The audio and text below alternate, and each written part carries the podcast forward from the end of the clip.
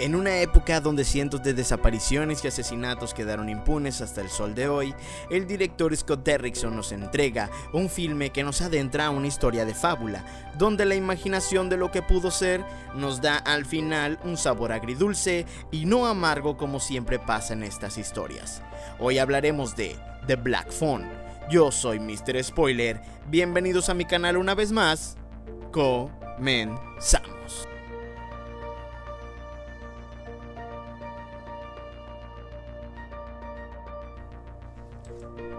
De la mano del director de cintas de terror como Líbranos del Mal, Hellraiser, El exorcismo de Emily Rose e incluso de la primera entrega de Doctor Strange, basado en el libro de Joe Hill, quien es hijo del mismísimo Stephen King y protagonizada por Ethan Hawke, Scott Derrickson regresa este año para dirigir The Black Phone, que obtuvo una frescura de 83% en Rotten Tomatoes.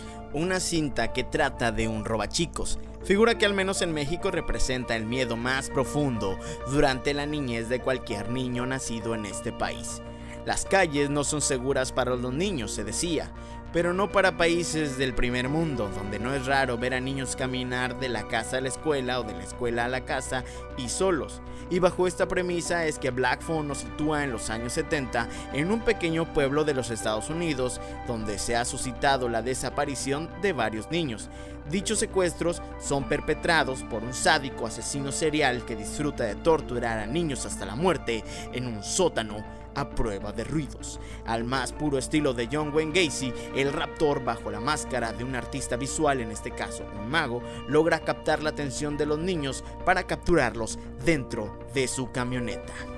Vemos como Finney, quien es nuestro protagonista que vive en la cuna de una familia disfuncional, va experimentando cómo desaparecen sus amigos, hasta que la mala suerte le toca a él, pues es confinado al fondo de este sótano.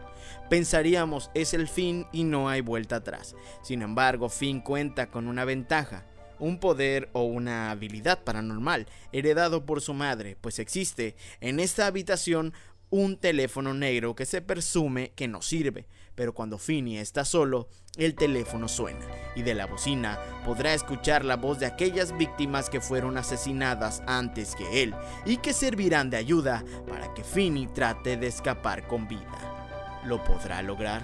Te atrapa, te hace sudar y te hunde en la desesperación que vive nuestro niño protagonista.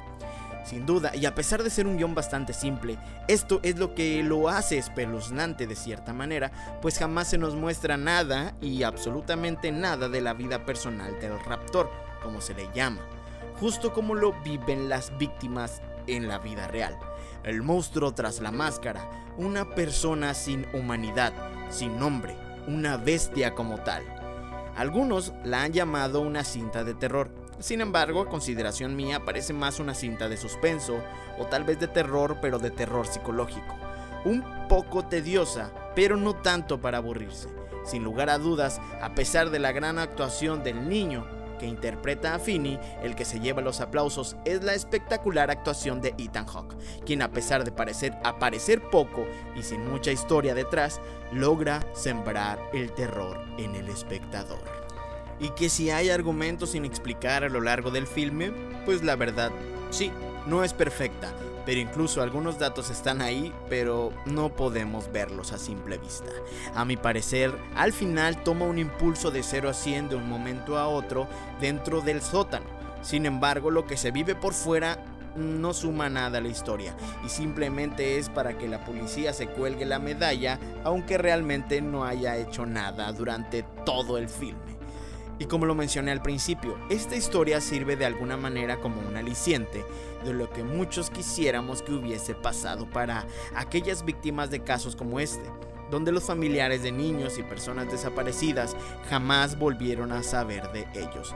Una historia que aunque es ficticia nos da un buen sabor de boca al ver cómo Finney logra escapar, vencer al raptor y que los cuerpos de los niños fueran encontrados. Como siempre la última palabra la tienes tú, mi calificación es de 7.5 de 10.